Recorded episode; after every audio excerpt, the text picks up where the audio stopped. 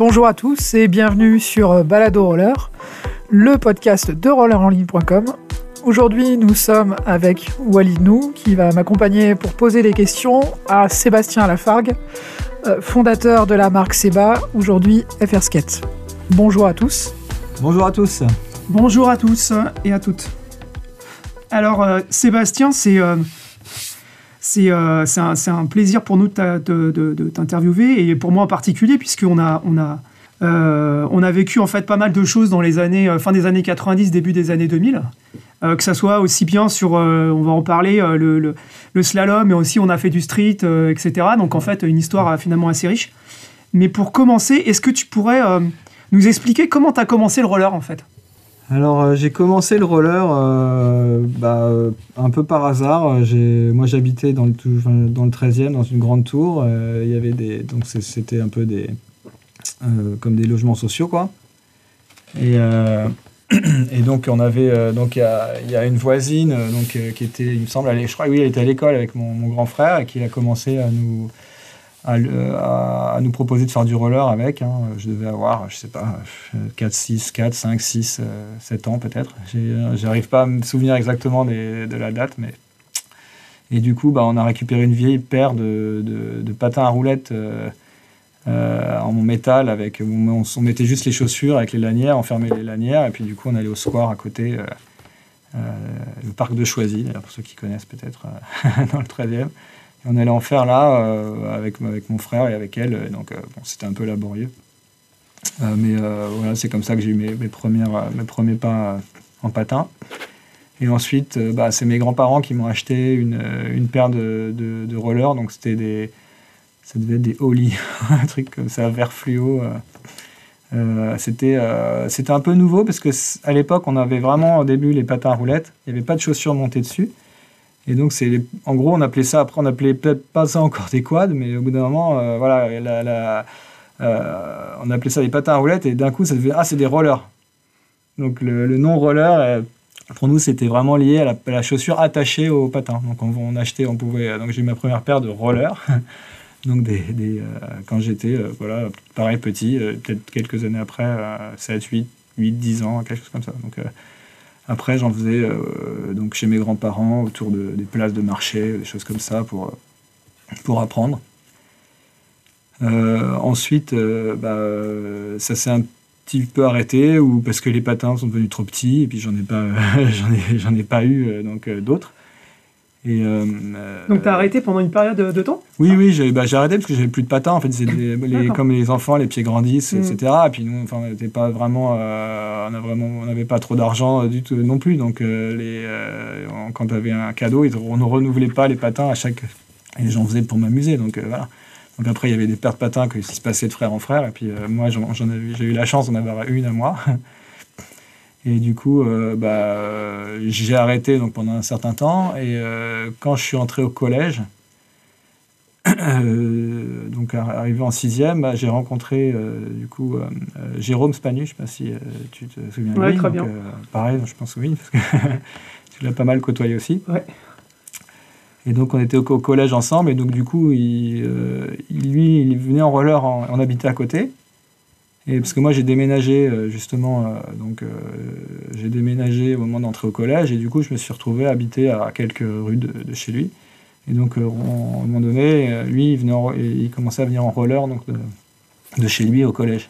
Et donc il, a commencé à dire ah tu devrais essayer de faire du roller. Du coup j'ai récupéré donc ma vieille la vieille paire en, en question vert fluo.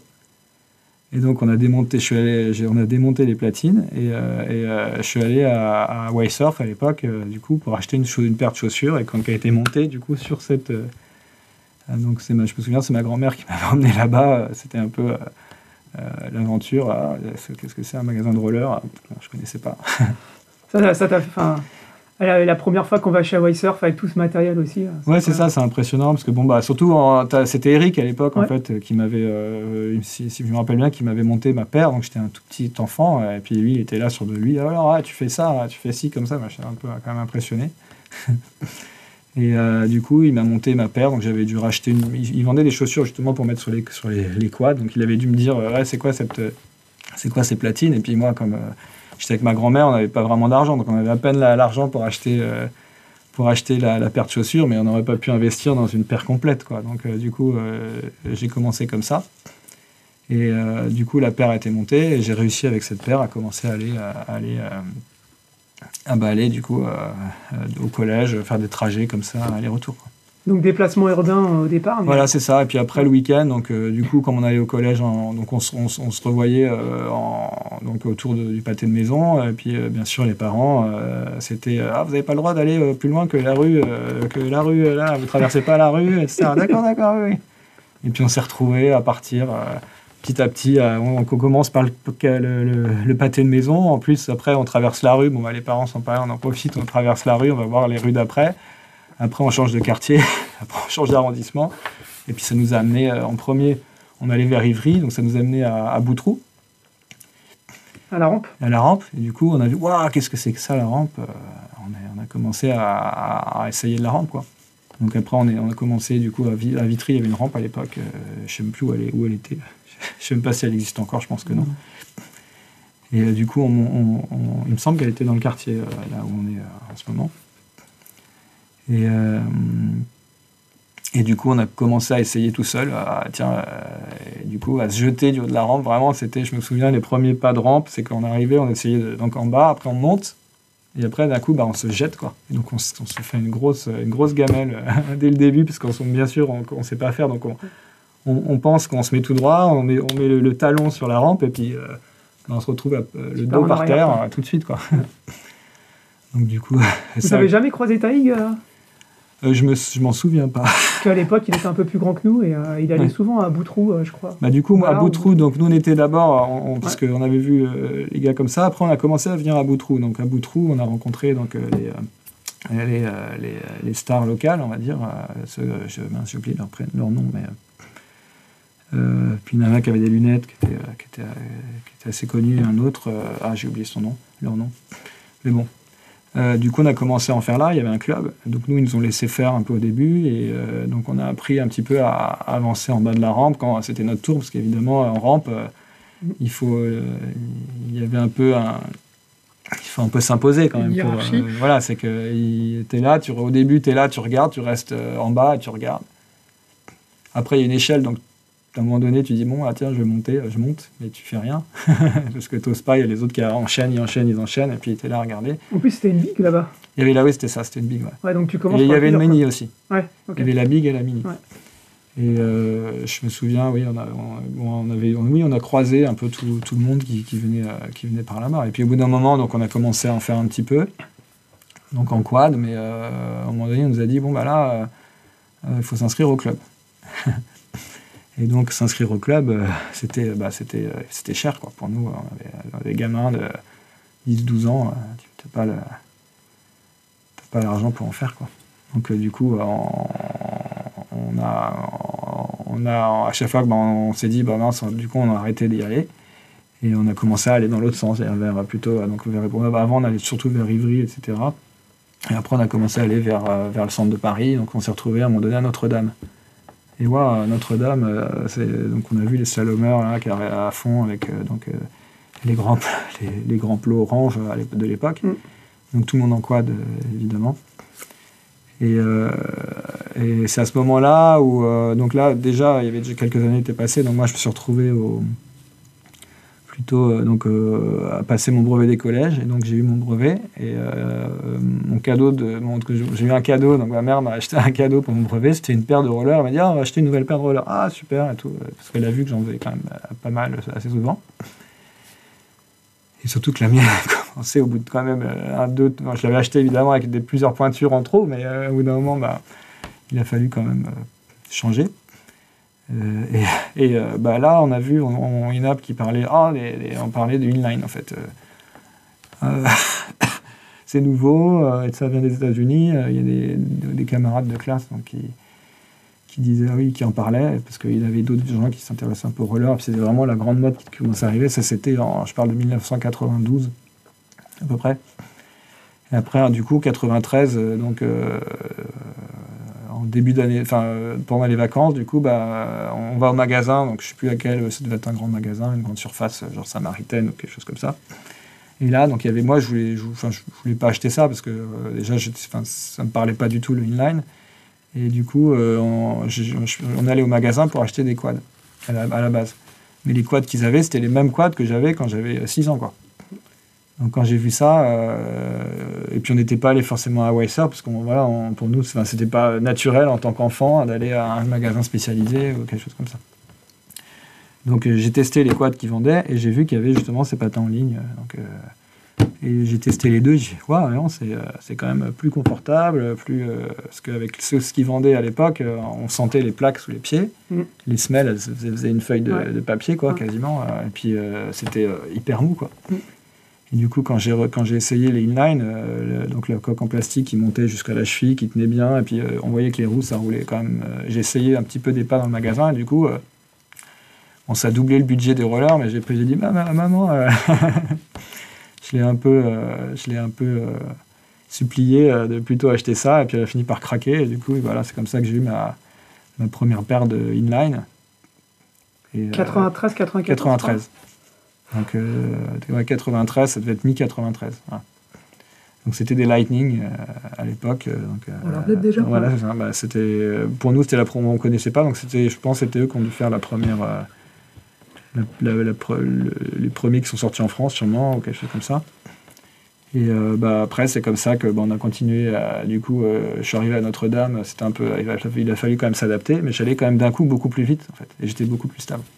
Parce que moi, ce que je me rappelle, c'est que la première personne que j'ai vue en line, dont j'ai le souvenir, c'était Roy Collet. Il avait des K2 à l'époque, au Truca. Hum, ah. Genre, tout le monde se foutait de sa gueule, quoi. Ah oui. Mais bon, tu pouvais pas trop, parce que Roy Collet, c'était quand même le plus fort Ouais. de nous tous à l'époque. Donc, quand même, tu disais, bon, quand même, mais Bah, les moi, gens ne oui. comprenaient pas, tu vois, au départ. Bah, moi, on me regardait un peu bizarrement aussi. Hein.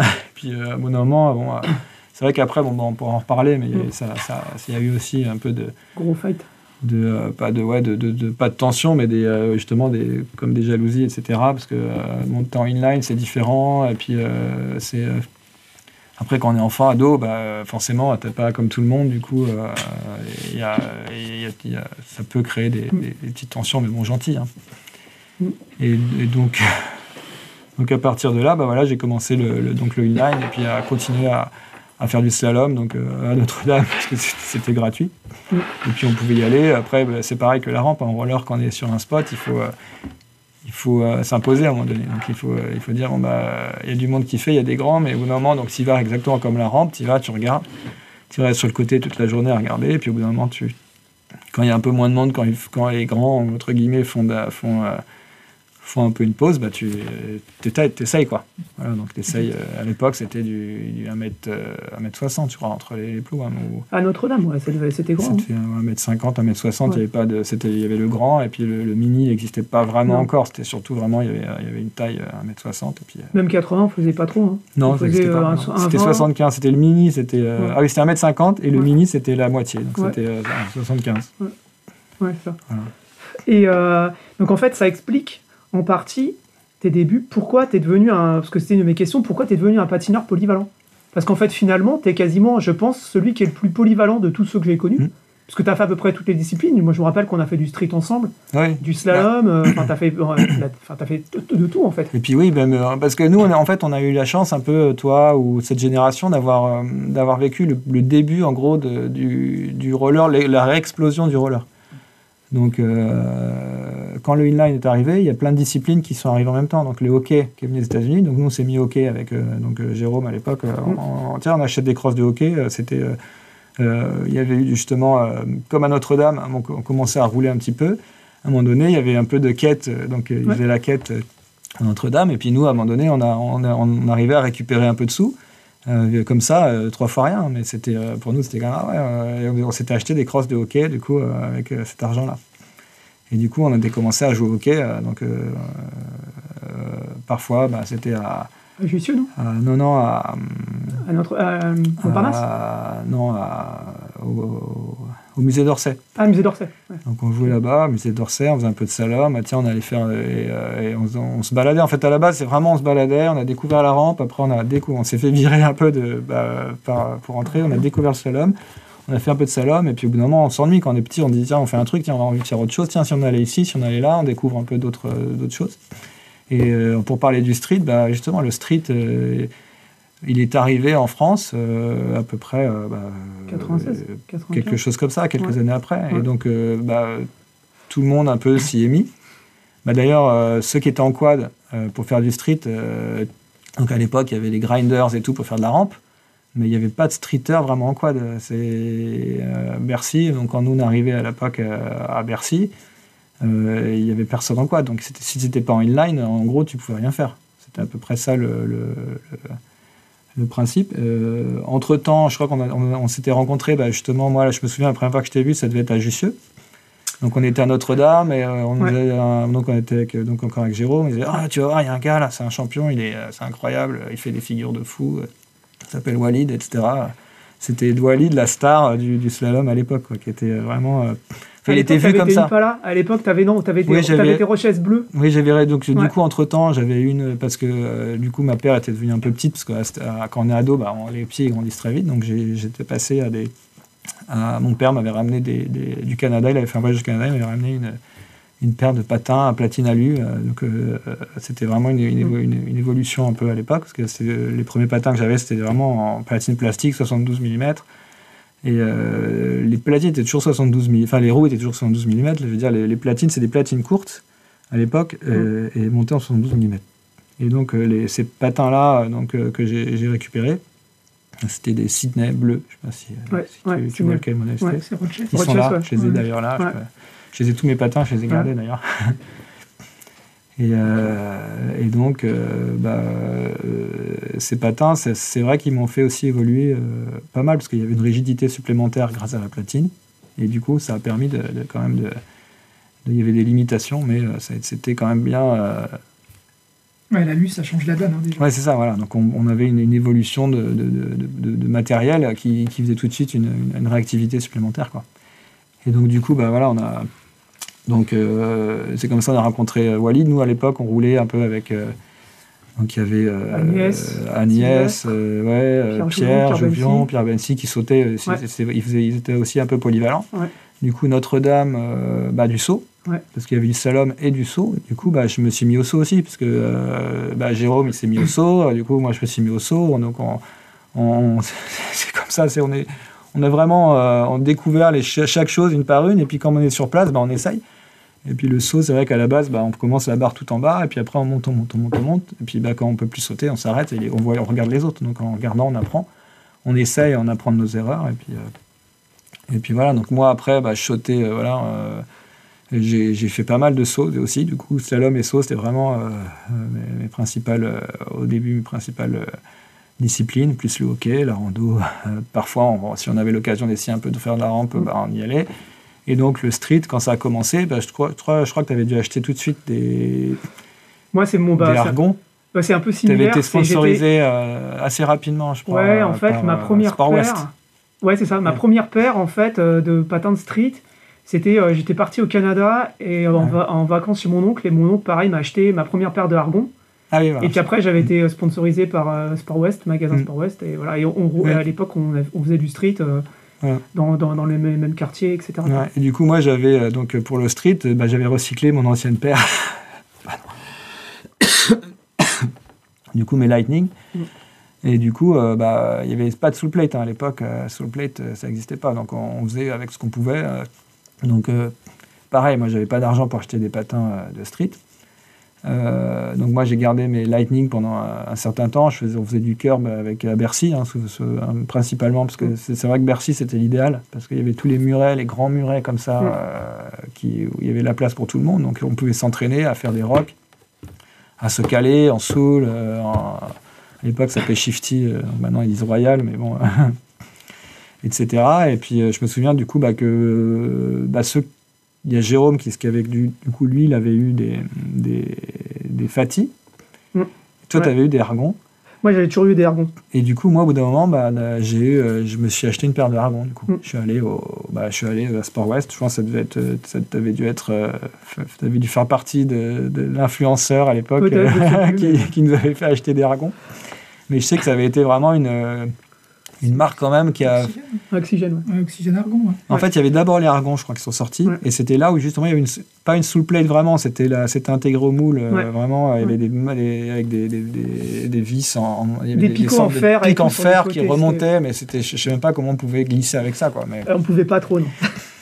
Mais à l'époque, voilà, du coup, on a commencé ça et euh, bah, euh, Walid a commencé à devenir très fort et puis les autres aussi. Il y avait, après, on a rencontré Seb Gasnier, on a rencontré donc qui. Yannick, euh, Duff, enfin, tous les, tous les voilà, c'est ça 912, qui était là, voilà, Ouais. qui était là au, à Bercy. Donc il y avait le fameux Andrai qui était derrière l'hôtel. Je sais plus, il y avait un hôtel derrière où il y avait un Andrai bleu, je me souviens. Et du coup, moi, par exemple, euh, j'ai euh, le street, tout le monde s'y est mis vraiment euh, à fond, et moi, j'avais un peu peur quand même. Donc j'ai pas, j'ai jamais osé passer le Andrai. Donc je voyais les autres qui faisaient des trucs à fond, et j'ai jamais réussi à sauter sur le Andrai comme ça. Et puis euh, je me dis non, je vais me faire mal, euh, je vais me casser la gueule, je vais me faire mal quoi. Donc même si j'ai acheté de- des patins street.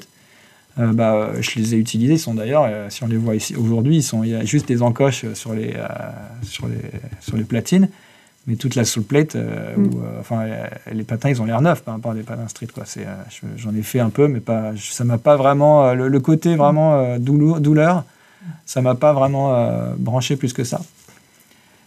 Et du coup, bah, je me suis vraiment plus euh, concentré sur le slalom et je, je venais volontiers faire du street avec, avec les gars, mais je, je regardais plus que, que ce que je pratiquais, euh, surtout sur- quand on passait sur du, du sérieux. Mais par contre, du coup, les slalomers qu'on était à l'époque avaient vraiment des facilités à apprendre. Je me souviens que aussi bien Walid que Pierre, que Jérôme, que tous ceux qui faisaient du slalom, ben, euh, ils- on passait tout de suite les tricks. Quoi. Les Unity, c'était facile parce qu'on faisait des croisés avant toute la journée. Euh, les, euh, les, les Macchio, euh, bah, euh, c'était, tout simple. On passait nos pieds dans tous les sens. Donc tout, dès qu'on nous montre une figure, on pouvait la faire au bout de 5 minutes. Et donc on testait les figures.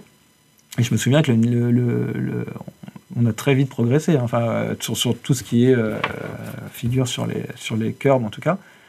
Et après, bah, les on-dry, c'était autre chose. Il y avait vraiment Ouais. des- des- Il y avait ceux qui étaient capables de débrancher leur cerveau. Ouais, et moi, je ne bah, faisais pas ouais. vraiment partie. Si, et- quand même, un petit peu. Ouais, mais moins que moins que, que tous les que Duff ou que des gens Ouais, comme ouais. Duff Loza ou Seb Gasnier et Ouais. tout qui étaient vraiment plus forts. Mais euh, mais c'est vrai que euh, que- qu'on était quand même vachement avantagés, qu'on était super avantagés. Et en fait, euh, ju- juste après cette période, c'est assez intéressant parce que c'est un- c'est- on arrive à la période donc du début des années 2000. Mm. Et en fait, cette période-là, c'est une période qui a été finalement assez fondatrice puisque c'est euh, le début d'Internet et c'est aussi la période à laquelle toi en particulier, tu as commencé à voyager et à aller voir ailleurs. Alors que Alors, nous, en, en réalité, euh, c'est plutôt vers la fin des années 90. Parce que, euh, en fait, pour. Euh, pour euh, me- comment ça s'est passé En fait, moi, mon premier contest, en gros, j'étais à Notre-Dame, je roulais. Et euh, donc, j'aimais surtout, moi, ben, à l'époque, on faisait vraiment du croisé avant, croisé arrière, Mm. du speed, et j'aimais bien le speed. Et à un moment donné, quand on faisait du. J'étais en inline, et le mini, donc, c'est, on, on mettait les plots avec les grands plots orange en. Mm. en- en- donc on coupait en deux en 75 cm. Aujourd'hui c'est 80. Donc avant Mm. c'est 75 avec des grands plots énormes. c'était hyper dur. Ouais, les plots, ils devaient faire, je sais pas, euh, 30 cm de haut, quelque Ouais. chose comme ça. Et donc, euh, je suis, avec mes inline, j'avais, je, je me sentais bien. J'arrivais vraiment à faire le mini à fond la caisse, euh, comme ça. C'est- je faisais vraiment du plaisir, à, je prenais vraiment du plaisir à le faire et à, à m'appliquer à le faire bien. Et donc, j'avais acquis un certain niveau en speed surtout. Et du coup, il y a un, un des gars, notre homme Deva, je sais pas si tu te Ouais, souviens Deva. de lui. Très bien. Donc euh, lui, il était, il, devait- il devait- il a fait- il y avait aussi à l'époque, du coup, les, les, les quaders ne passaient pas au inline, mais ils mettaient des coques. Ils avaient commencé à mettre des coques de inline sur des quads. Donc il y avait, euh, lui, il avait, je me, si je me souviens bien, où il avait des coques de hockey. Lui, il Donc, est il roulé en avait- patin de hockey. Ouais, c'est ça, patin de Ouais. hockey sur des quads. Ouais. Et donc euh, c'était aussi, euh, Ça date de Et- 96. Les coques, de, coques de hockey, c'était les, les ça. fusions d'ISCA et les CDG, c'était 96. voilà. Et du coup, c'est- 96, c'est- euh, bah, là, à un moment donné, il me dit Ah, j'étais à Lausanne, tu devrais venir participer. euh, c'est, euh, c'est vraiment. euh, c'est, euh, tu tu auras peut-être ton épingle du jeu, euh, tu peux peut-être tirer ton épingle du jeu, tu vas vite, euh, il y a moyen que tu fasses un résultat. Donc Lausanne, c'était déjà trop tard parce que lui, il en revenait de Lausanne, il dit ah, tu fais l'année prochaine. Et puis par contre, il y avait un contest à Zurich, Mm. c'était en fin d'année. Et donc il me dit ouais, il y a un contest à Zurich, euh, tu devrais venir. Zurich, euh, bon, bah, ouais, pourquoi pas. Moi à l'époque, en fait, j'avais l'avantage que j'ai eu aussi par rapport aux autres, c'est que ma mère travaillait donc à la SNCF, donc on- euh, et donc on avait le droit à des en- quand t'es enfant, t'as le droit à des billets, euh, à des- tu payes pas le train quasiment quoi, tu payais on payait une, mi- 10 francs, je sais pas à l'époque, et puis tu, à 10 francs tu pouvais aller où tu voulais. Du coup, bah, bah, euh, je me suis dit Zurich, bah, ok, on va y aller. Puis il y avait un, engouement aussi, euh, tout le monde parlait de Zurich, je crois que tout le monde y était allé. Toi, tu avais dû y aller aussi. Euh, En une, année, 96. une année suivante. Ouais, je crois que j'y suis allé une année je, après. je me souviens qu'à l'époque, il y avait, euh, bon, il y avait, euh, il y avait déjà peut-être une prémisse d'équipe de France, voire une équipe de France euh, qui commençait à venir. Ah, Prémisse, ouais. Une Prémisse, prémisse, ouais. Il, y avait du, high- il y avait du high jump à l'époque. Mm. Et slalom, Et du speed jump. slalom. ouais. Ouais, et du speed. Ouais. Donc moi je me suis inscrit au speed en 96 et du coup bah, bah, bon première compète bon bah euh, impressionné etc et en plus moi j'ai été victime un peu d'une une, une erreur d'arbitrage on va dire. C'est qu'ils avaient interverti mon temps avec euh, une autre personne. Donc dès le début euh, ça avait un peu mal commencé au niveau compétition. C'est que je me suis retrouvé avec euh, le, ils avaient je sais pas comment ils avaient fait ils avaient confondu donc mon adversaire ils avaient pris le temps de mon adversaire alors que j'étais allé beaucoup plus vite. Et du coup euh, il y avait l'époque il fallait payer une, une taxe pour euh, donc euh, j'avais payé justement. J'avais réclamé j'avais obtenu un gain de cause. Mais comme ils avaient déjà fait les tableaux j'avais dû euh, tout de suite me retrouver ben, en- ils m'avaient qualifié. Donc à l'époque je crois qu'il y avait 16 qualifiés ou quelque chose comme ça. Et donc première compète je m'étais qualifié aussitôt. Mais bon j'ai dû, dû batailler pour pour faire valoir un peu mon, mon- mon droit parce que j'avais vu qu'ils s'étaient trompés. Donc au début ils me croyaient pas. Je suis allé dans je me souviens j'étais allé dans le camion euh, voir les, les arbitres leur dire regardez et puis j'avais pris le témoin justement du c'était un portugais à l'époque euh, qui était parce qu'il y avait des suisses des portugais des italiens etc et du coup il, il avait il avait il avait euh, attesté que oui j'étais bien arrivé avant lui quoi. Donc c'est pas c'était pas non, c'était c'était pas possible que mon temps soit supérieur au sien. Et donc résultat ils avaient accepté la requête ils m'avaient qualifié dernier. Alors que j'aurais dû peut-être être euh, à une autre place mais du, du coup résultat je suis retrouvé contre le premier et, euh, et, euh, euh, et j'ai perdu tout de suite parce que bah, c'était des, des gars qui avaient peut-être plus l'habitude, etc.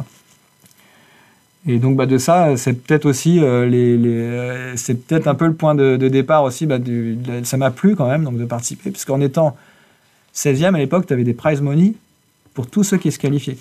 Donc j'avais dû gagner euh, 50 francs suisses ou quelque chose comme ça, ce qui était énorme pour moi. euh, euh, Waouh, j'ai gagné, euh, j'ai gagné un prize money euh, pour ma première compète quoi. Et donc du coup j'étais super content et tout ça et ça m'a motivé aussi pour euh, pour euh, pour continuer et aussi c'est peut-être venu là aussi le côté règlement et puis euh, essayer de, c'est peut-être resté dans un coin de ma tête euh, l'injustice qui euh, que- qui s'était passée du coup de, de- peut-être plus tard qui m'a peut-être aussi permis de, de, de de, de, bosser un peu sur les règlements, sur les euh, plus. dans- dans- Mais alors c'est Putain, marrant parce que c'est marrant parce que dans en fait toi tu as commencé ta première compète en gros c'était une compète internationale. Ouais. C'était pas comme nous, c'était des compètes Ouais, françaises et qu'on est parti ensuite. Ouais, ouais, parce qu'en fait, à l'époque, moi, c'est vrai que comme j'étais en inline, euh, il y avait,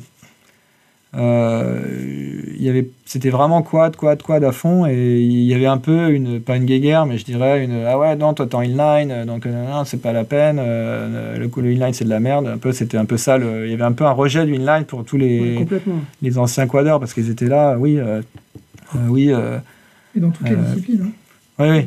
On a eu Arnaud Jiquel euh, en témoignage il n'y a pas longtemps, en 92, euh, je crois. Il Ouais. fait ses premières compètes de course en ligne alors que tout le monde est en quad. Il se fait huer. Ouais, c'est ça. ouais. Donc euh, moi, c'était un peu le cas, mais c'était gentil encore. Il y avait toujours, ouais, l'inline c'est de la merde, mais c'était toujours un peu le le le, le euh, euh, un peu paria ou...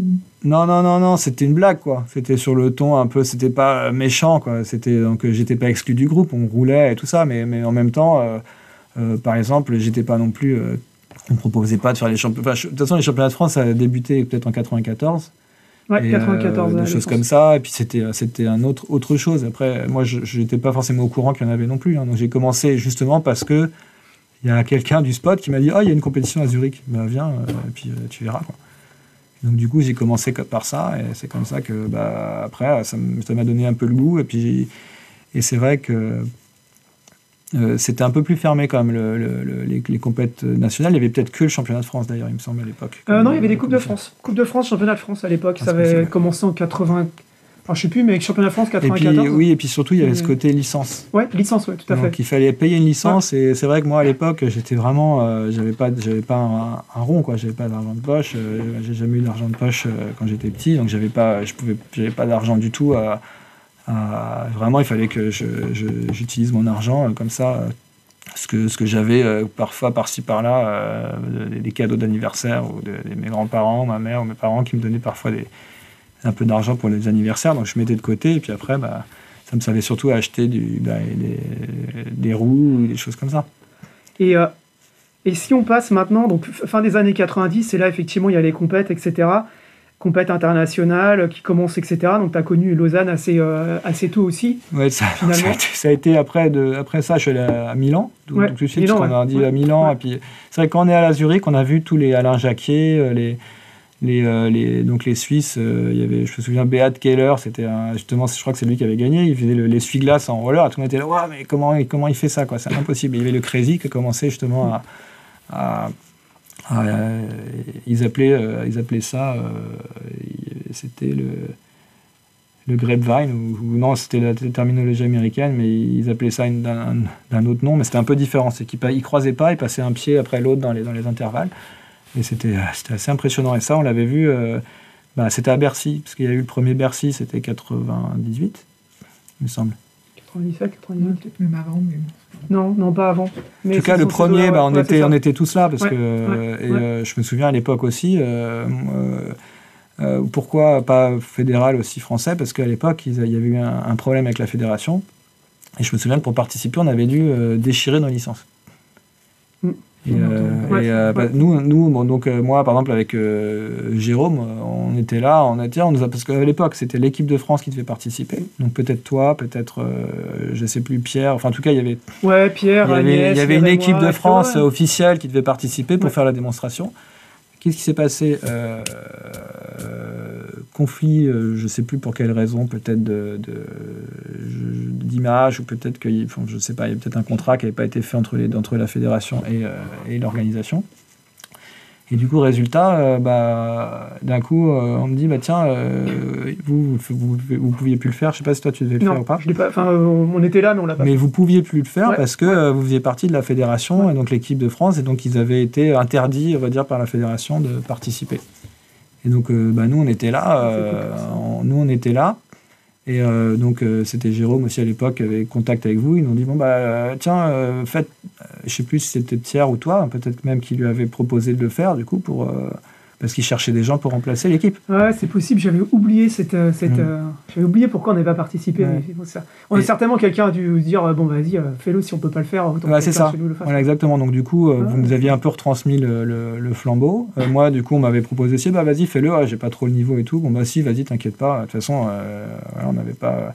Et par contre, euh, quand on est arrivé là-bas, euh, par contre, si vous avez une licence, vous n'avez pas le droit de participer, sinon vous aurez des problèmes. Euh, Qu'est-ce qui se passe? Vous aurez une amende. Nous, on était encore des gamins, donc on se dit, on a peur. Donc, pour pouvoir participer, c'était l'organisation qui nous a peut-être un peu manipulé, je sais pas, mais qui nous avait dit pour participer, il faut que vous déchiriez votre licence et que vous l'envoyiez à la Fédé. Donc la veille de l'événement, on nous a fait envoyer un courrier en déchirant notre licence et en disant, parce qu'à l'époque, moi je l'avais- j'en avais pris une, euh, peut-être en vue de participer à autre chose, mais comme j'avais pas fait de championnat ou quoi que ce soit, bah, du coup on avait fait, ah bah, c'est rigolo, on va faire Bercy. Un- c'est- pour nous c'était le gros événement, bah, le premier événement d'ailleurs, euh, vraiment euh, en multidiscipline d'envergure. C'est clair.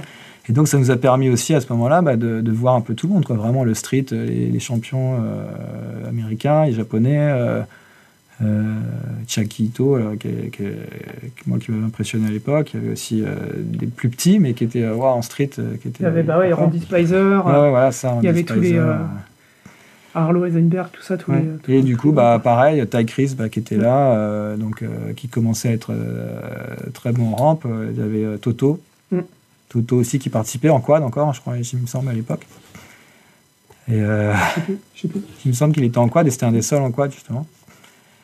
Et, euh, mais voilà, et, et, euh, il y avait, euh, il me semble qu'il y avait des Australiens. Il y avait César Mora, certainement. Oui, sans doute. Il y avait Euh, Jean-Jean Chanet aussi qui venait euh, de Belgique. Enfin, Ouais. ils étaient tous passés en ligne à l'époque. Ouais, Enfin, les Jean-Jean, Ouais. ils étaient tous en ligne.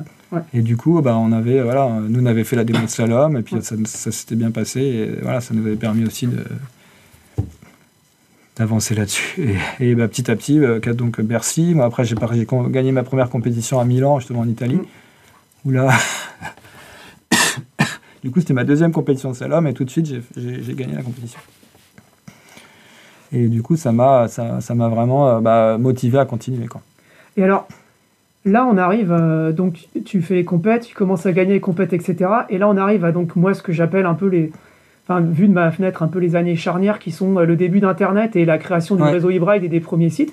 Je me rappelle plus quelle date exacte euh, toi tu as créé Universkate à l'époque. Ah, donc du coup moi bah, c'est pareil, je suis arrivé à Lausanne 97, donc Zurich, Milan, Lausanne j'ai commencé à faire les événements, donc les compètes. Bercy, euh, c'était pas une compète, mais euh, après c'est devenu une compète au début.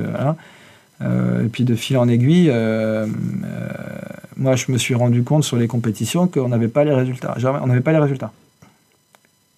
Donc on n'avait jamais de résultats. On arrivait sur, sur une compétition, la compétition se terminait.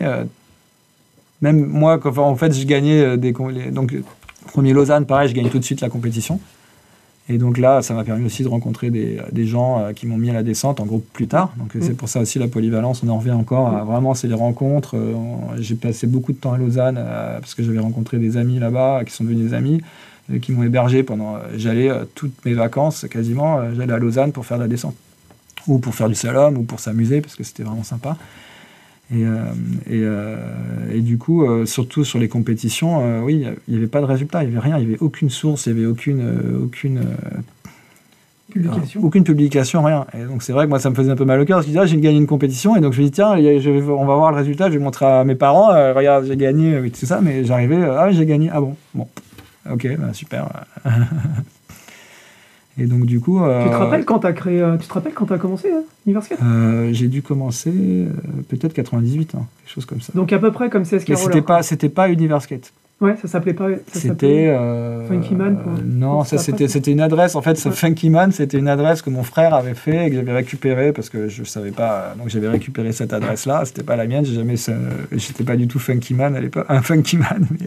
il, y a, même des gens qui m'ont appelé comme ça à un moment donné, mais c'est devenu. Euh, ouais, c'était funkyman.man.free.fr. Mm. Ça devait être ça. Ouais, c'est ça. Donc comme c'était les premiers sites euh, justement internet commencés. Et du coup, bah, j'ai commencé par, Donc ça m'a intéressé. Et puis, je euh, je sais plus, à l'époque, bah, euh, moi, dans ma famille, il y a toujours eu des ordinateurs, par contre. Donc on a, mon, mon père travaillait, euh, il ça l'intéressait, dès qu'il y avait des ordinateurs. On a eu un très rapidement à la maison. C'était Apple 2, ça s'appelait comme ça. On a eu... donc il y a toujours eu des ordinateurs. Depuis le, depuis le début. Donc du coup, c'était un environnement un peu... un peu moi, ça m'intéressait pas trop, mais mes frères, ça les intéressait toujours. Ils étaient à fond dessus, parce que l'ordinateur, c'était. Mais moi, j'étais plus vraiment dans le roller, et puis, etc. Et bah, euh, donc, de fil en aiguille, bah, j'ai, ça doit être mon frère qui, avait dû s'intéresser à. Il était vraiment plus grand que moi. Et donc, il avait dû s'intéresser à faire euh, des sites. Et euh, du coup, ah tiens, on peut faire un site comme ça. Et puis, du coup, ah ouais, comment on fait? Ça m'intéressait. J'ai regardé, c'était simple. Hein, il suffisait de il y avait des fichiers à remplir, on les, on les téléchargeait, ou je sais plus comment on faisait à l'époque, mais... Euh, mais euh, ouais, tu faisais ton... Ouais, c'est ça, ouais. Tu, ouais, tu faisais ton, tes pages HTML, tu les envoyais sur le serveur, et c'était parti. Ouais, ça, donc moi, j'avais aucune notion, de... j'ai jamais appris ça à l'école, mais, on, mais euh, bon, bah, c'était pas trop compliqué, j'étais bon moi, en maths, etc., donc j'avais une certaine logique. Et donc, j'ai commencé à, à, à récupérer les résultats et les publier. Et puis mon père, c'est vrai qu'il travaillait dans la presse, donc au début, il était, euh, il était plutôt euh, dans l'éducation nationale, et puis il a changé pour, euh, pour monter son magazine, son propre magazine, donc de la presse. Et donc du coup, j'ai été un peu, donc, depuis que j'étais petit, j'étais j'étais aussi un peu à des articles, des choses comme ça. Enfin, je voyais un peu de, de l'extérieur, ça m'intéressait pas trop, mais j'avais quand même des, des on va dire, des exemples, quoi. Et donc, du coup, euh, je me souviens que mes frères, on jouait euh, comme euh, on, imite nos parents, donc on jouait à faire nos propres magazines, un papier, on, découpait des, des, coupures de presse, on les collait, on écrivait quelque chose, et puis on, fabriquait nos propres, nos propres magazines de, de, de, jeux, quoi. on disait, tiens, voilà, et du coup, j'ai toujours un peu, voilà, c'était pas pour moi un truc étranger complètement de de créer, du coup, de, de, faire un peu ce type de, presse, quoi. Et donc, résultat, bah, j'ai j'ai j'ai eu un peu cette idée de, bah, de, de, mettre les résultats en ligne. Et bah, petit à petit, bah, c'est pareil, on a eu donc il y avait les caméras qui ont commencé. Donc à l'époque, avant c'était des caméras à, bobine. Mmh. Les caméras TV. Il y a eu les premières. Non, mais c'était même pas des cassettes à l'époque. C'était il y a eu, mon père, il avait aussi quand même, il avait accès à certains, comme il est, il est devenu journaliste, il avait accès à, certains matériels. Et au bout d'un moment, bah, quand les caméras sont sorties, tous les streeters utilisaient du coup des caméras. Mmh. Et il me semble que ça devait être vous aussi. Enfin, en France, il y a commencé à avoir des gens qui, ont, commencé à faire des vidéos. Mmh. Et faire des vidéos, c'est vrai que ça a été beaucoup dans la culture street. Euh, et euh, nous, on a, on a été influencés aussi par ça. C'est-à-dire qu'à un moment donné, il fallait euh, faire sa vidéo. Quoi. Et donc, on a, je sais plus comment, j'ai eu ma première, ma, ma, première caméra. Au bout d'un moment, bah, j'ai réussi à. J'ai travaillé aussi. Bah, je, travaillais, je faisais des petits boulots d'été à un moment donné. Et puis, j'ai réussi à me payer une, une, une première caméra pour, pour filmer. Quoi. Et donc, de là, bah, je me suis dit, comme à l'époque aussi, on créait des figures. Je me dit que toi, tu crées beaucoup de figures. Et c'était vachement dans le. Dans le, dans le bah, nous tous, de manière donc moi, j'étais influencé, voilà, tout ce qui était. Euh, voilà, par exemple, voilà, c'est ça, exactement, de manière générale. Donc, il y avait à la base, on avait en slalom, pied avant, croisé avant, croisé arrière. Même en street, hein, les figures, c'était toujours. ah, j'ai créé une nouvelle figure, regardez. Il y avait toujours des gens qui créaient des nouvelles figures. Donc, nous, on était dans ce milieu-là où on créait des nouveaux trucs. C'était l'émulation de, de, de, ces années-là, en fait. Ouais, c'est ça, voilà. Donc, il y avait toujours des, nouveaux, nouvelles choses à créer. Et puis, au bout d'un moment, on s'est. Euh, moi, j'étais influencé donc, par le style euh, bah, Walid, euh, Roy, etc., Jérôme. Et derrière, bah, aussi le inline, parce que j'étais du coup sur les compétitions internationales où, j'allais, il y avait d'autres gens qui faisaient des Italiens, il y avait des, Suisses, etc., qui faisaient aussi autre chose. Donc moi, un peu, ce que j'ai fait, c'est que j'ai mixé un peu ce type de... j'ai un peu mixé les, les styles. Donc et c'est ça qui a aussi fait que j'ai une certaine originalité par rapport aux autres et qui m'a fait aussi gagner des compétitions, c'est que j'ai réussi à mixer le quad, donc toutes les figures quad de l'époque, et avec les figures de inline d'une autre partie. Donc j'ai mixé un peu tout ça, j'ai créé mes propres figures. Au bout d'un moment, je me suis dit, tiens, euh, bah, je, vais les, je vais les filmer, je vais les, je vais les partager. C'était vraiment pour, euh, pour partager, euh, parce que j'avais... il y avait le site, tiens, pourquoi pas mettre des figures pour les montrer, pour, les, pour les apprendre aux autres, quoi. Parce que moi, le but, c'était vraiment de, j'avais envie de partager ça un peu partout, quoi. Et d'où est venu bah, Universkate à la base. Euh, c'est là où est venue un peu l'idée Universkate. C'était euh, parce que bon, j'étais à, la fac et univers, université, je voulais faire un truc à la base d'apprentissage. Donc Universkate à la base c'était mix entre université et, euh, et, roller, et donc roller en anglais skate. Donc, donc j'avais trouvé le nom Universkate. Donc c'était pas trop l'univers, c'était plus l'apprentissage. Et donc, résultat, euh, j'ai créé ça, je me suis fait mon petit logo euh, comme ça euh, sur un bout de papier, puis après je l'ai bah, je, dessiné, après je l'ai remis, on l'a numérisé, etc. Et c'est comme ça bah, que l'idée est venue de de, mettre des figures en ligne pour les apprendre aux autres un peu partout. Donc après, j'allais sur les forums. Par exemple, j'allais en Russie à l'époque euh, sur les forums russes. Euh, tiens, euh, regardez mes, mes vidéos, connectez-vous à mon site, regardez mes vidéos. Je suis allé en Chine, pareil, il, y avait, il commençait à y en avoir en Chine, aux États-Unis, enfin il y avait un peu partout. Donc les choses que je faisais, c'est que je faisais. donc ça, c'était dans les 2000, début des années 2000, ça. Voilà, c'est ça. Ouais. C'était vraiment fin des années, fin des années 90, début des années 2000. C'était vraiment la. J'ai du mal à situer exactement. Je pense qu'on peut retrouver des, des archives où avec, ça. Ouais, parce que euh, nous, on a commencé Roller FR en 2001. Scali, ils ont commencé et KCF, euh, CSK en 98. Donc, certainement, euh, toi aussi, tu devais être. Ouais, ça devait être ça. Ça devait être 97-98. Parce que j'ai fait assez vite parce que je me suis rendu compte tout de suite qu'il n'y avait, il y avait pas les résultats. Quoi. Donc, mm. il fallait absolument publier les résultats et puis même dire ce qui s'était passé à la compétition. Donc, mm. qui avait gagné, qui juste mettre les, au moins les résultats et puis écrire, ah bah tiens, c'est un tel qui a gagné avec avec ça une photo, avec une photo du podium ou une photo, euh, une photo qu'on pouvait trouver, ou l'affiche, juste l'affiche de l'événement. Euh, quand on arrivait à, je sais même plus comment on faisait pour la mettre, euh, pour la mettre sur l'ordinateur. Peut-être qu'il fallait, il y avait des scanners déjà qui existaient, il me semble. Mais, des scanners. Alors comment ça s'est, alors comment ça s'est passé? Parce que donc début des années 2000, on crée le réseau Hybride. Mm. Donc là, tu commences à avoir une offre en photo, vidéo assez assez complète entre la PEDA, Mm. Euh, les vidéos, euh, enfin bref, il y a un peu tout. toi, tu voyageais beaucoup. Donc, comment. euh, nous, on, à l'époque, on était très franco-français. On, vo- Mm. on- on voyait par nos, sur notre stade que les gens ils se connectaient d'ailleurs, mais nous, on n'avait pas l'occasion d'aller là-bas, alors que toi, tu avais l'occasion d'aller là-bas. Comment Ouais. toi, tu as vu le développement de tout ça? Euh, On a tendance à penser ici un peu que que- qu'on est en partie à l'origine de tout ça. Mais euh, maintenant, je sais avec le recul, par exemple, qu'en Espagne, ils roulaient déjà en même temps que nous et qu'ils ont eu juste une histoire parallèle. Mm. Pareil en Italie, etc. Comment toi, tu vois tout ça, en fait? De- Avec le recul? Toi Bah, qui voyageais? Bah, moi, en fait, je voyais vraiment l'aspect euh, où, euh, bah, où, où je prenais des figures. En fait, je voyais les figures des autres et je les, je les apprenais quand je regardais ce qu'ils faisaient. Et puis, du coup, je les mixais avec. euh, J'ai vraiment vu ça comme une. une- un- et et c'est vrai qu'à l'époque, moi, on, on- on me dénigrait un petit peu parce que, ouais, le inline, machin, etc. Je faisais aussi les premiers championnats de France où j'étais un des seuls en, en inline. Ouais. J'avais aussi, du coup, je commençais à gagner. Et, euh, et du coup, euh, bah, il y avait un parfois, euh, il y avait un peu un rejet parce que et du coup, je me disais, ah, c'est dommage parce que euh, au lieu de s'enfermer, euh, ceux qui critiquaient, bah, ils devaient euh, plus euh, essayer de s'ouvrir pour justement apprendre euh, plus et pas se, se, se- se bloquer sur, euh, sur. Donc moi, je voyais ça un peu, voyais, je voyais ça un peu. euh, ça m'affectait pas trop vraiment, euh, euh, puisque à la fin, moi, je voyais que bah, ça, me-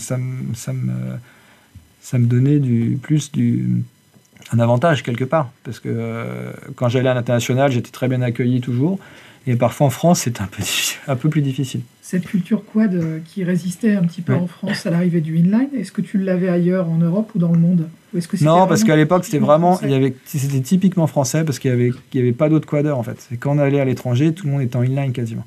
Donc il y avait quelques quadeurs mais euh, sur les compétitions euh, c'était c'est devenu une minorité parce que j'allais surtout les compétitions c'était en Italie et en Suisse majoritairement. Et là-bas ils avaient fait déjà il y avait déjà du marketing. Lausanne c'était vraiment inline à, à fond quoi. Ouais.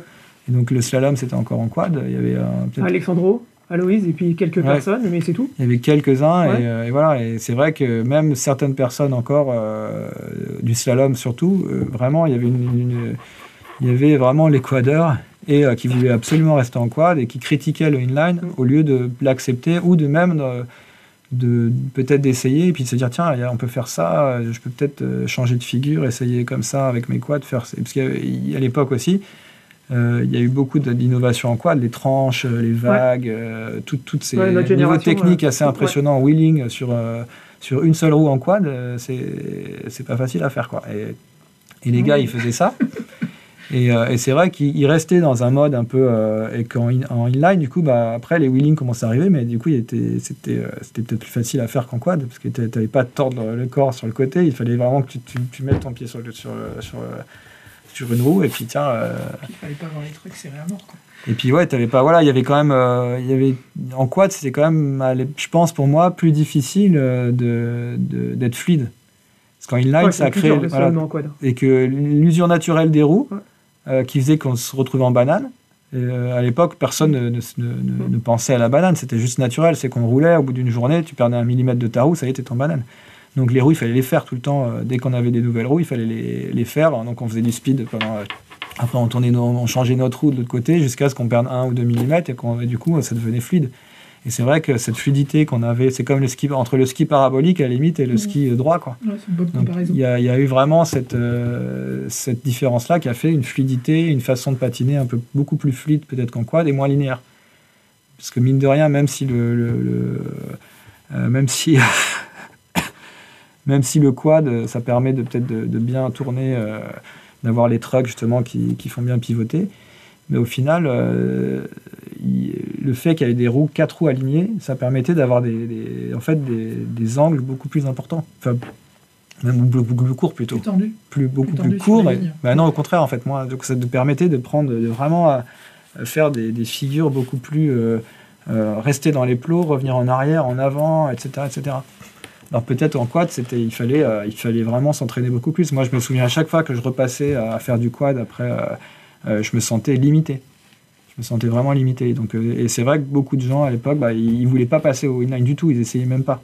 C'était tout de suite, non, euh, j'aime pas ça. Et du coup, euh, c'est vrai qu'il y, avait quand même un avantage à ce niveau-là.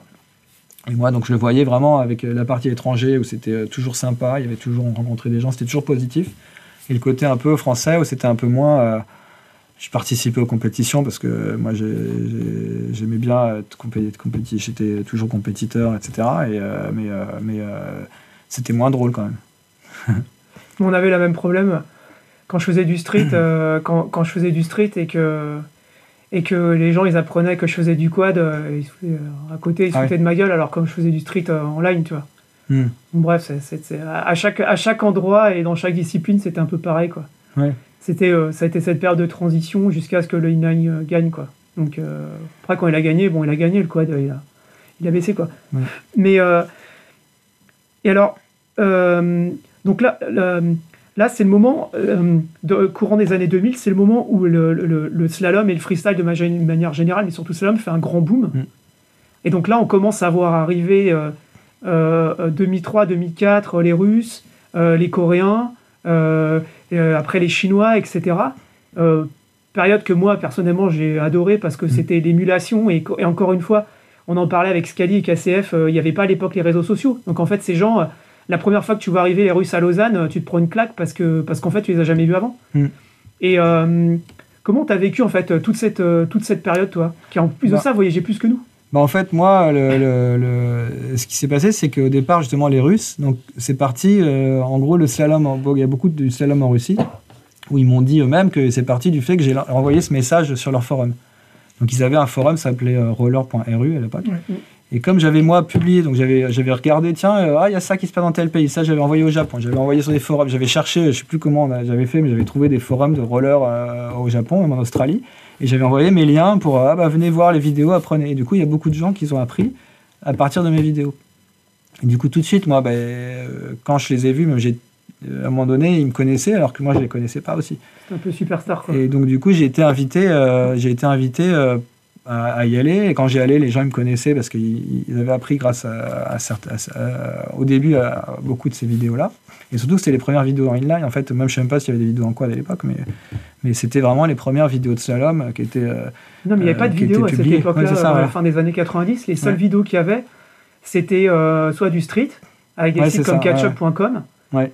Soit sinon, il y avait CSK qui commençait à faire des trucs sur la pédale de slalom, mm. mais c'est tout, en fait, il n'y avait rien, je pense. Et, du, coup, du coup, pareil sur la Chine. Donc les gens ont vraiment appris aussi avec ça ils se sont entraînés, ils ont appris leur propre figure. Et c'est vrai qu'ils sont, à un moment donné, il y en a qui sont arrivés, ah ouais, il y a des nouvelles figures euh, qui, sont, euh, qui ont commencé à émerger. Euh, et c'est vrai que moi, à l'époque, bah, je, c'était vraiment intéressant, l'échange et tout ça. Quoi. Et du coup, et la Corée, ça a été un peu. donc à un moment donné, on, nous, on, savait que donc, du coup, il y avait, il y avait, en Corée, ça marchait bien, mais on ne s'imaginait pas que c'était à ce point-là. Donc on nous a à un moment donné invités à, participer, à, aller là-bas pour voir. Et c'est vrai qu'on s'est retrouvé à. Donc il y avait, je crois que c'était avec. Euh, parce qu'on avait fait deux voyages. Il y avait deux voyages qui avaient été organisés par deux sociétés un peu concurrentes. Un peu à un moment là-bas, ils se tiraient la bourre en mmh. fait pour, euh, pour euh, nous inviter. Et donc on avait fait deux voyages l'un après l'autre. On était allé une fois, on était revenu, on est reparti pour, pour ce que les deux nous avaient invités. Quoi.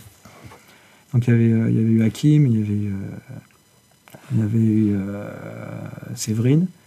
Euh, il y avait eu. Euh, euh, moi, à l'époque, j'avais donc j'avais commencé à être sponsorisé donc vers la fin des années 90. C'est ça. Tu as été sponsorisé à quel moment? Donc, ça a commencé? donc ça a commencé, bah, y avait, ça a commencé fin des années 90. Hein, mm. Donc pareil, le street, etc. Les compètes Lausanne, ça avait commencé à être. Donc moi, je suis arrivé avec mes patins platine à courte. Tout de suite, j'ai gagné.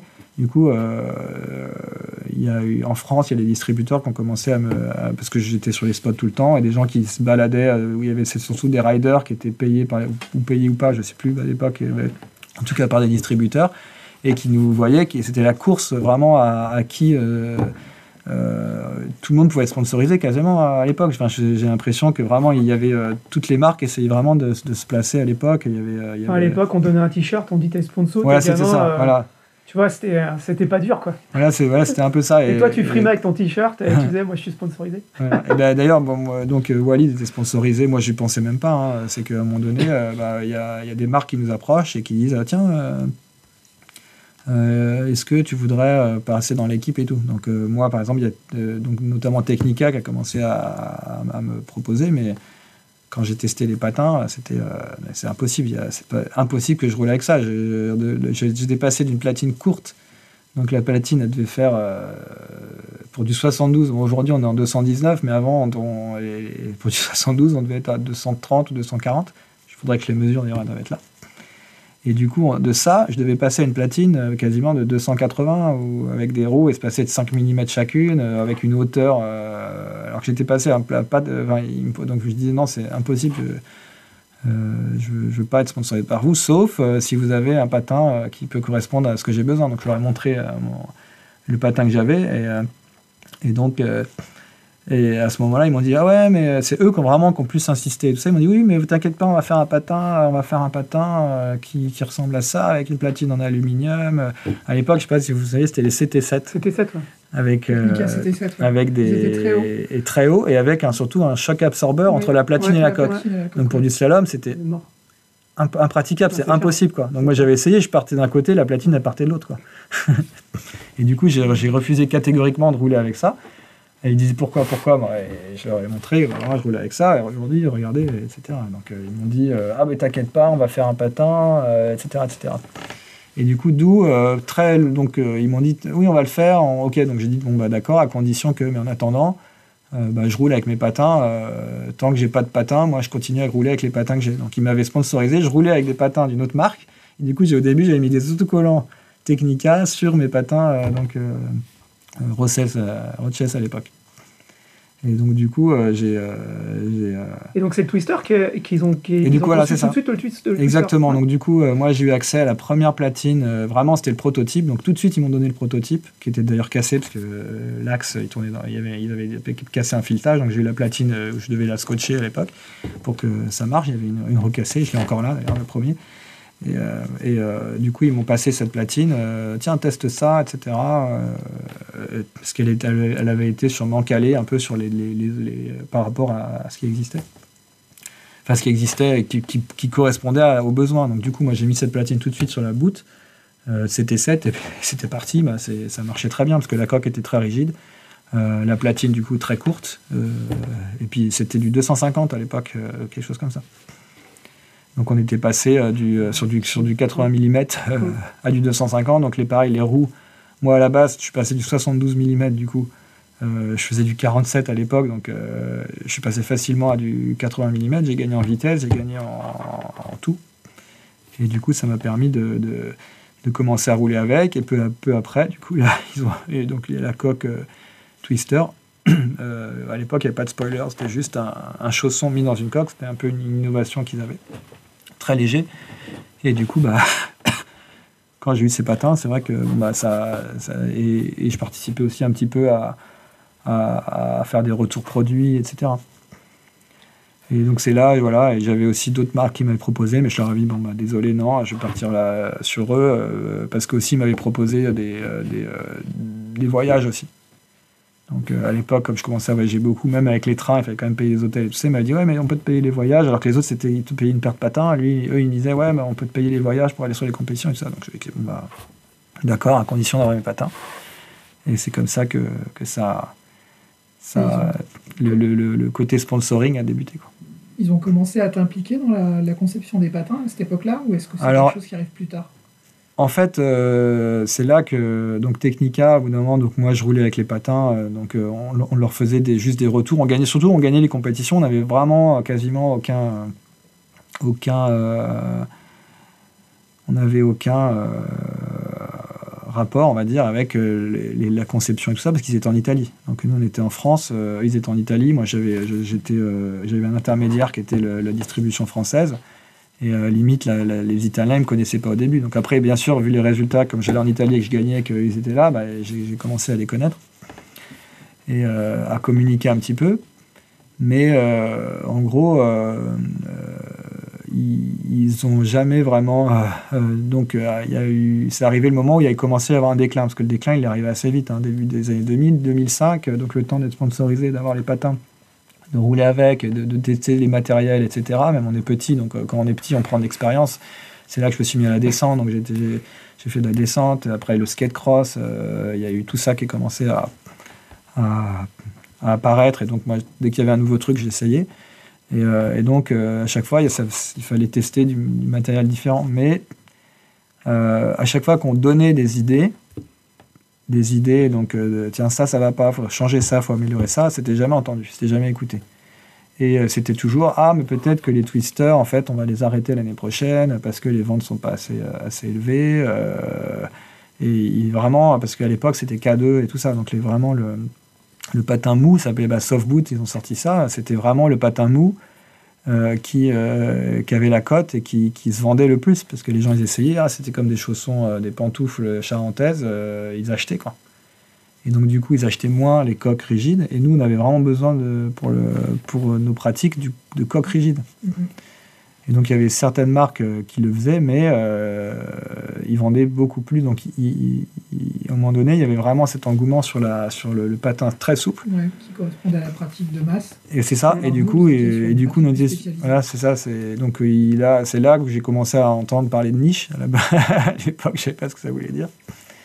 Et ouais, mais c'est une niche, c'est une niche. Du coup, euh, on va peut-être arrêter le patin. Donc je plié, non, non, bah, il faut pas l'arrêter, il faut pas l'arrêter, il faut pas l'arrêter. Bon, d'accord, euh, mais bon, je pense pas avoir influencé trop le fait qu'ils arrêtent pas, peut-être un petit peu, mais euh, à mon niveau, mais, on n'était vraiment pas trop considérés à l'époque. On était vraiment juste des athlètes qui étaient là pour euh, représenter la marque, pour, mais on entrait en aucun cadre. Et puis même, je me souviens, j'ai encore retrouvé le, mail, il n'y a pas, pas, le mail, mais la lettre, que j'avais écrit une lettre manuscrite où je demandais à, aux Italiens, donc je disais à la, donc à la, boîte donc, euh, Technica. Technica, donc euh, au team manager et puis même aux, concepteurs, des, euh, ceux qui faisaient vraiment la conception, qu'il faudrait changer ci, il faudrait changer ça, ça, ça va pas. donc c'est à l'époque qu'on a commencé à mettre, nous on mettait des plaques on, on, avait commencé à mettre des plaques à alu parce que le, pour le, voilà, le premier problème qu'on avait, c'était que c'est les patins, ils étaient vraiment très mous en dessous.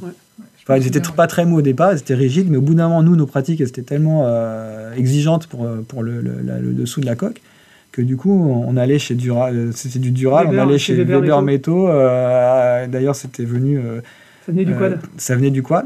Et du coup, à un moment donné, pour le inline, bah, à un moment donné, j'ai passé le pas, j'ai dit, bah, bah, on va aller chez Weber Métaux, et j'ai commencé on a commencé à mettre des plaques donc, sur mesure qui faisaient donc on coupait comme ça, il fallait faire un trou pour passer la vis, et on mettait nos platines sur les plaques. Et ça, ça a vraiment changé les choses aussi. Sur les FSK aussi, je me souviens. Oui, c'est ça, parce que tous les patins étaient mous en dessous. Et donc euh, nous, à partir de, ça, même sur les quads, oui, donc moi j'ai vu ça, que les, gars faisaient ça, donc j'ai eu pareil l'influence de, le faire.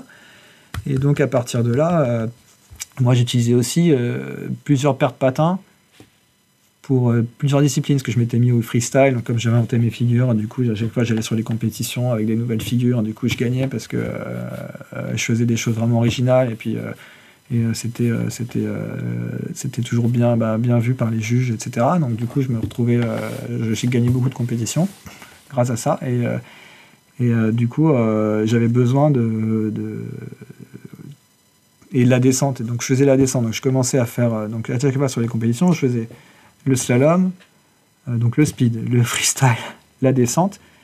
Euh, et, quand il y avait du saut, je faisais du saut. Euh, quand il y avait, voilà, je faisais essayer de faire quasiment tout ce que je pouvais, quoi. T'étais jamais chez toi. Le skate cross, etc. Donc. Ouais, t'étais tout le temps en déplacement. jamais chez ça. Toi, Donc oui, à un moment donné, début des années 2000, j'étais toujours en déplacement, c'est vrai. Mm. donc du coup, c'est ça aussi qui a fait que j'étais partout en fait. Donc je me suis retrouvé. Mm. Bah, quand c'était à Lausanne, j'allais comme tous les ans. À un moment donné, quand c'était la rampe, j'étais en haut de la rampe avec les gars qui faisaient la rampe. Je faisais, je, comme je m'entraînais aussi à l'époque à Boutroux, euh, à, pas à Boutroux, mais c'était à, Roller Park Avenue, voilà ça, il y avait Roller Park Avenue, et il y avait euh, à Ballard. Donc euh, je m'étais aussi inscrit à la rampe, je faisais de la rampe assez souvent, donc j'aimais bien ça. Le street, pas trop.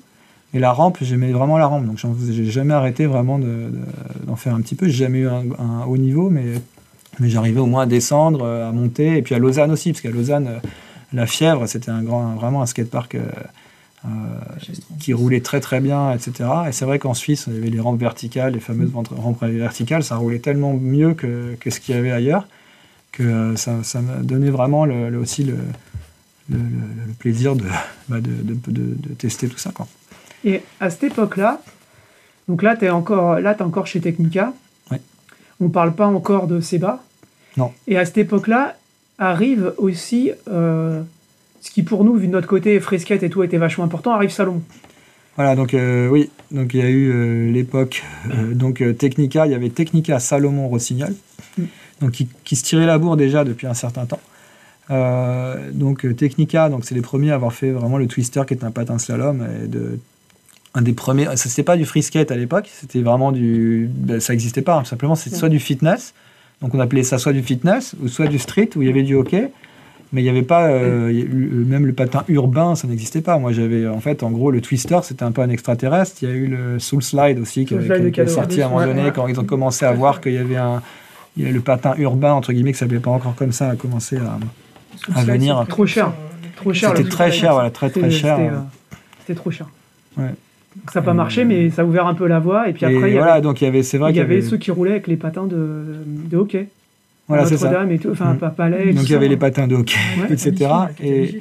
Et c'est vrai que du coup, euh, donc Salomon, c'est toutes ces marques de ski qui se sont lancées dans le roller à fond. Donc euh, Salomon qui avait quand même un, un- un pôle recherche et développement assez, euh, assez euh, actif. Bah, ils, je me souviens qu'il y avait des, des copains qui nous disaient Ah, on a été invités chez Salomon, ils nous ont, ils nous ont dit de, et on a fait une réunion, euh, ils nous ont. euh, ils nous ont euh, tous tiré les verres du nez, entre guillemets, pour savoir euh, qu'est-ce qu'il fallait faire euh, comme patin, euh, comment il fallait faire quelque chose, etc. Et je me souviens qu'il y avait beaucoup euh, de gens de l'équipe et on nous on se disait, mais euh, en fait, ils leur donnent rien, mais c'était un peu bizarre parce que nous, chez Technica, c'était pas ça. En fait, c'est qu'en gros, ils nous donnaient juste des, patins et puis on roulait. Et puis quand on disait, on disait des trucs, on n'avait jamais, euh, on n'avait jamais de, on n'avait jamais de meeting avec les, avec euh, les, les designers ou quoi que ce soit. Alors que Ouais. là, ils avaient vraiment euh, invité des riders euh, pour leur dire ce qu'il fallait faire. Salomon a toujours eu cette culture-là, ils l'ont fait dans le ski avant. C'est-à-dire qu'ils impliquaient tous les athlètes de haut niveau qu'ils Ouais. avaient dans leurs équipes dans la conception. Et au niveau de la course, chez Salomon, entre 97 et 2003, euh, les athlètes de chaque équipe pro étaient sollicités pour euh, faire des, des tests produits. Et Luc nous en parlait notamment pour les patins skate. Wilfried. Euh, non, Wilfried, pardon. Ouais. Il nous disait qu'en fait, tu avais le même produit qui était euh, décliné avec plein plein de variations différentes sur la Mm. platine ou les roues, les roulements ou autre chose. Et il fallait tester chacune séparément pour dire ce qui était bien ou pas. Mm. Donc c'est vrai que c'était une des rares marques à l'époque à faire ça. Quoi. Et c'est vrai qu'il y avait sur le street, ils, ont commencé à, donc à, à- à vouloir vraiment à vouloir être vraiment sur tous les segments. Donc à la base, euh, nous on les avait connus en descente, ils faisaient vraiment que des patins un peu euh, fitness.